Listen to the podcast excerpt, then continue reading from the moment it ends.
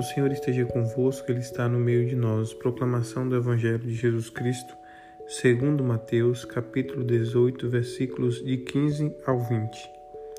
Naquele tempo, Jesus disse a seus discípulos: Se o teu irmão pecar contra ti, vai corrigi-lo, mas em particular, a sós contigo.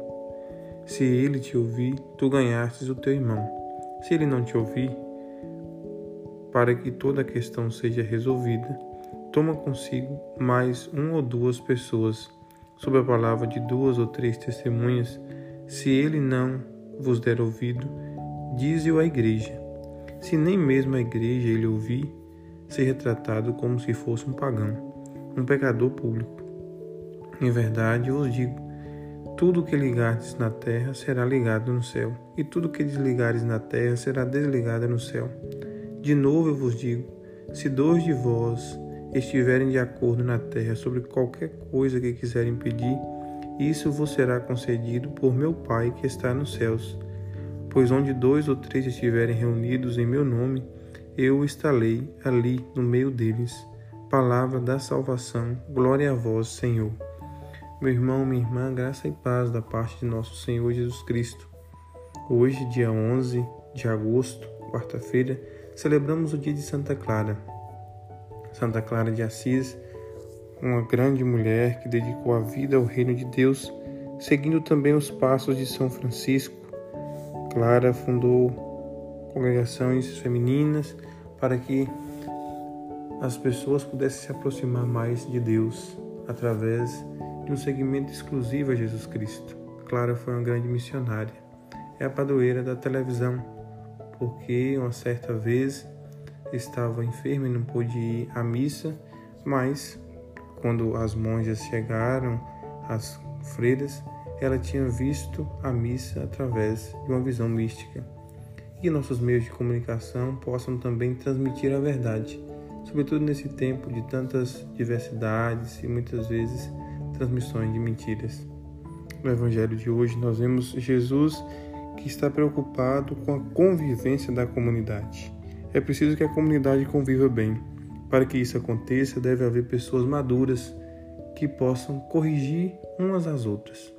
Jesus diz que primeiro, se o teu irmão pecar contra ti, não faça fofoca. Procure a ele e questione, pergunte, corrija. Não leve isso ao público primeiro. Se o teu irmão não ouvir, chama duas testemunhas de confiança para que possa orientar e aconselhar. Se mesmo assim ele não ouvir, chame a igreja, a comunidade eclesial. Se ainda persistir e não escutar, aí você deve lavar as mãos e tratar aquela pessoa como alguém que você tentou e que não conseguiu restabelecer o vínculo.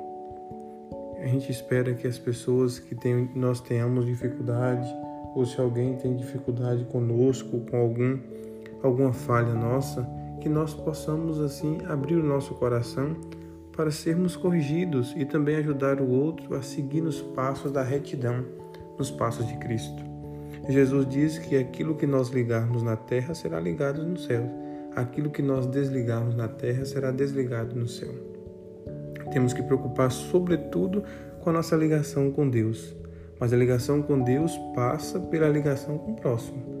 Se nós nos desligarmos do próximo, nós estaremos nos desligando de Deus também. Então devemos nos preocupar e buscar o perdão e a correção fraterna para avançarmos cada vez mais para perto do céu. Afinal, nós todos queremos participar da glória do céu. Para isso, vamos ter que fazer uma comunhão aqui na terra, respeitando os limites, buscando ajudar o outro, buscando também nos ajudar através do perdão, escutando sempre aquilo que os outros têm a nos dizer. E pedindo a intercessão de Santa Clara para que nós possamos ser fiéis seguidores do Evangelho. Que o Senhor nos abençoe e ilumine, Ele que é Pai, Filho e Espírito Santo. Amém.